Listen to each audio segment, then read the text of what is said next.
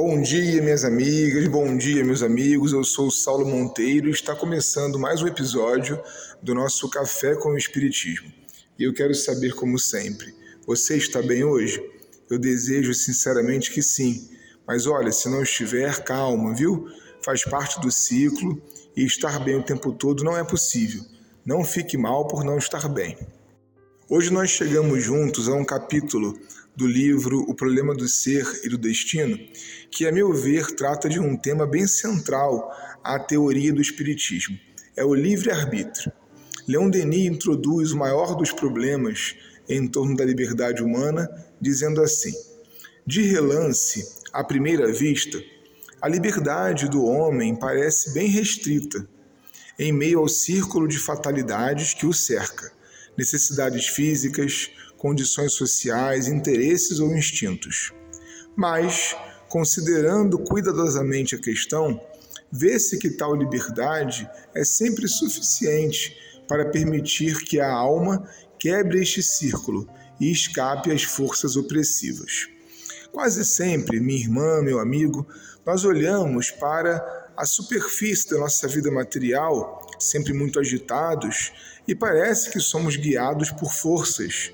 Muitas vezes parece-nos que as escolhas são restritas. No entanto, o Espiritismo lança uma nova luz sobre o problema, mostrando que enquanto almas livres, o corpo ele é uma retenção temporária e relativa para a gente. Temporária porque, obviamente, não ficaremos nele para sempre relativa, porque mesmo enquanto estamos aqui na Terra, é possível transcender e agir enquanto espírito, ganhando assim alguma liberdade a mais. Sobre isso, Leon Denis vai apresentar um raciocínio complementar de que a liberdade avança com o tempo experimentando uma espécie de perpétuo desenvolvimento, porque o progresso não é outra coisa senão a extensão do livre-arbítrio, seja no indivíduo, seja na coletividade. A liberdade, então, para o pensamento espírita de Leon Denis, é uma condição indispensável à alma humana, que sem ela não poderia construir o seu próprio destino. Sabemos que, do ponto de vista espírita, não existe alguma espécie de maquitube onde tudo esteja escrito. Não, nós somos os construtores dos nossos destinos. E aí, aprofundando ainda sobre esse aspecto, vejam que interessante. A liberdade aumenta conforme nossos exercícios de transcendência. E aumenta também conforme nossas aquisições de progresso de acordo com nossa aproximação da lei de Deus e da sua essência, vamos ficando mais lúcidos daquilo que somos, podendo assim enxergar mais e também enxergar melhor. Ora, o conhecimento liberta, o Cristo já nos disse: conhecereis a verdade e a verdade vos tornará livres. Quanto mais nós voamos, mais seremos prontos para voar e livre realmente só o justo é. Vencida essa primeira etapa, então, em que vimos que a liberdade tem tamanho e aumenta com o tempo, Leon Denis vai passar a enfrentar uma outra questão muito polêmica sobre esse tema. Pergunta ele: como conciliar nosso livre-arbítrio com a presciência divina? Ante o conhecimento antecipado que Deus tem de todas as coisas, pode-se verdadeiramente afirmar a liberdade humana?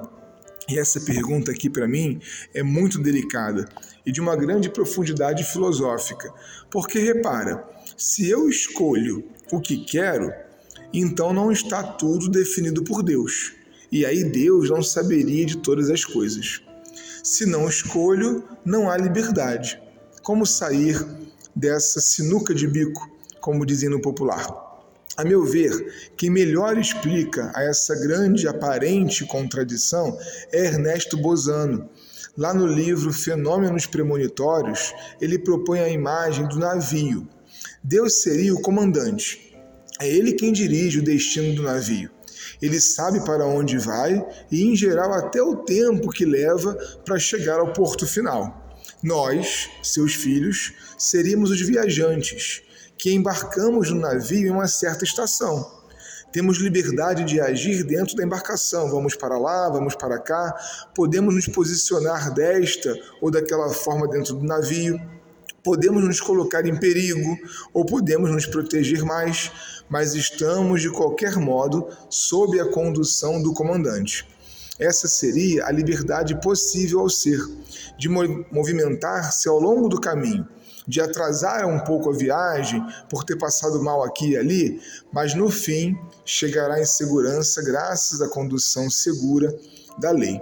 Leon Denis conclui nossa reflexão de hoje dizendo assim: o ser só está verdadeiramente maduro para a liberdade no dia em que as leis universais, exteriores a ele, tornam-se interiores e conscientes, pelo próprio fato de sua evolução.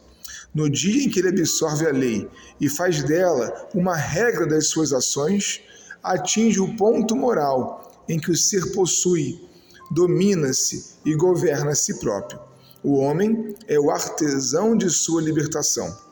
Só atinge o estado de liberdade completa pela cultura íntima e pela valorização de suas potências ocultas. Um forte abraço e até o próximo Café com o Espiritismo.